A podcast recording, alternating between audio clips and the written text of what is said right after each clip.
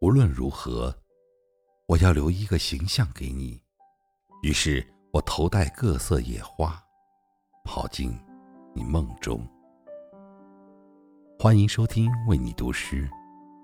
今天要为你带来的是作者海子的诗《小叙事》。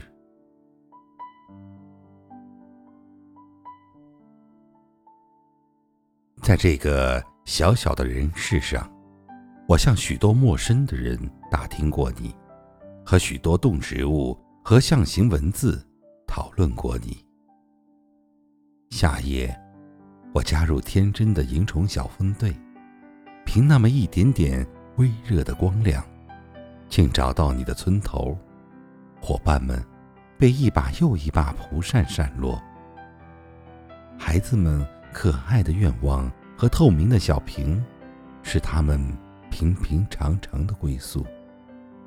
是时候了，我调动所有的阅历，辨认着门窗，果然，那个篱笆很有才气的编在那里。我是要告诉你一些心思，要不然，我怎会摇着后院的竹叶和你商量？但你的窗口。灯总也没亮起来。